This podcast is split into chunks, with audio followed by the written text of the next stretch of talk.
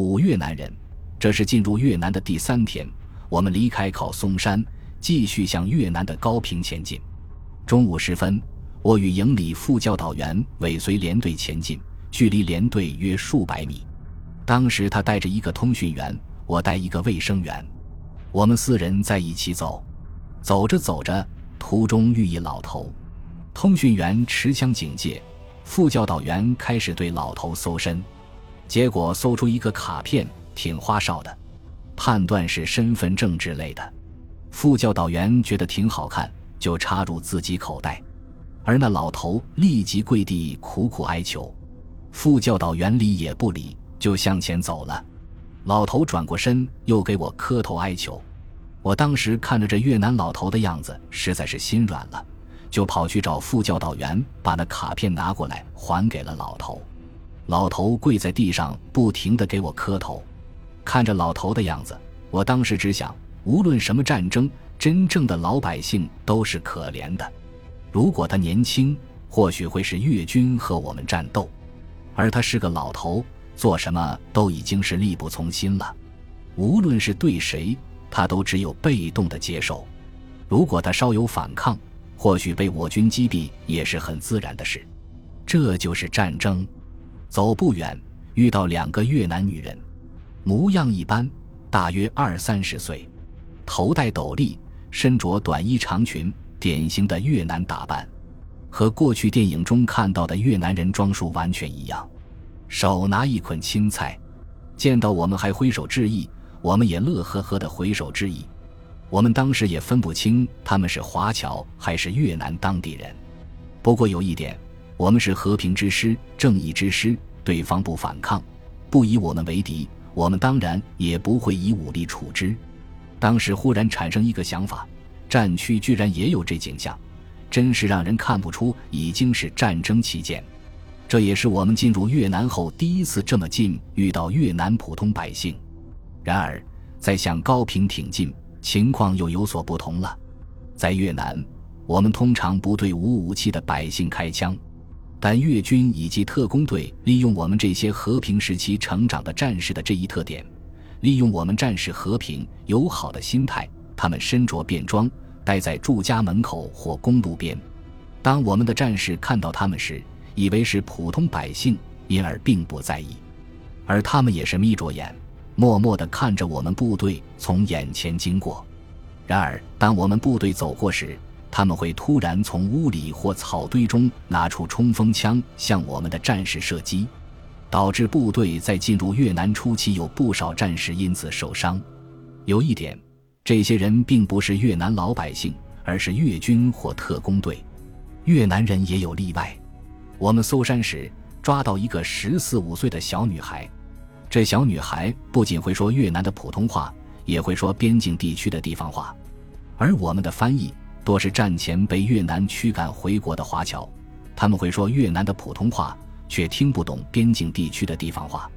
而那个小女孩自愿给我们当翻译，通过她加上翻译，我们就可以了解当地情况。那个女孩很瘦小，也挺清秀，性格开朗，人很单纯，营部的人都很喜欢她。她也很听话。我们在那个地区执行清剿任务时。他一起跟着我们。当我们离开那个地区时，大家给了他一些罐头、压缩饼干，把在高平地区搜缴的越南钱给了他许多。但不知战争结束后他会怎么样？越南人是否会因为他为我们做事而为难他？不过可能没有越南人知道他跟着我们为我们做事。由于广西人和越南人长相有些近似，我们一时也难以分辨。后来掌握一条不太准的规律。凡是比广西人瘦、比广西人黄、比广西人矮的人，只要在越南境内，多半是越南人。这种区别可能是由于地理、气候、经济条件以及人种因素所决定的。总的看，越南北方的人长相都差不多，英俊之类的赞美词在这里好像不太用得上。由于越南经历多年战争，越军的女性比较多。我们抓到的俘虏中女性很多，这些俘虏被俘虏后都要送到师后勤区，由师里统一送回国内看押。结果，市医院的姑娘们总说我们抓这么多俘虏，怎么没有漂亮的？越军由于受当局的欺骗性宣传，对我军的俘虏政策不了解，有时也会有些壮举。记得有一次围剿小股越军，当他们看到已经无法突围时，有三个越军抱在一起用手榴弹爆炸来自尽了。当然，这样的情况很少，多数越南人在战斗中看到抵抗无望、跑不了的，都投降了。有一次在搜山过程中，遇到一个农民在水稻田中拉牛犁地，战士把他抓来，通过翻译一问，他是三代华侨。我们的战士一听他是华侨，态度立刻好起来了，总想和他交流一下。可他不懂中国话，但会写繁体中文。我们写“这里有越南军队没有？”他写道：“人老不论我不知。”又写：“刚才被打伤的那人是什么人？跑到哪去了？”抓他之前，我打伤了一个在百米外换衣服的人，地上有血，但人跑了，很显然是受伤了。他又写道。人老不论我不知，也不知他是只会这几个字，还是真不知道，或者是不愿意说。我们马上报告营里，抓了个华侨。营里特高兴，让立即送去。我们马上派一个班送他到营部。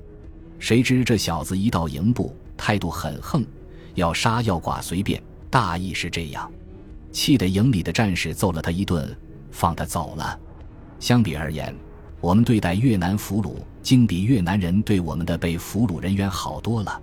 我们对俘虏的越军人员都是有伤治伤，好吃好喝，完全按照政策执行。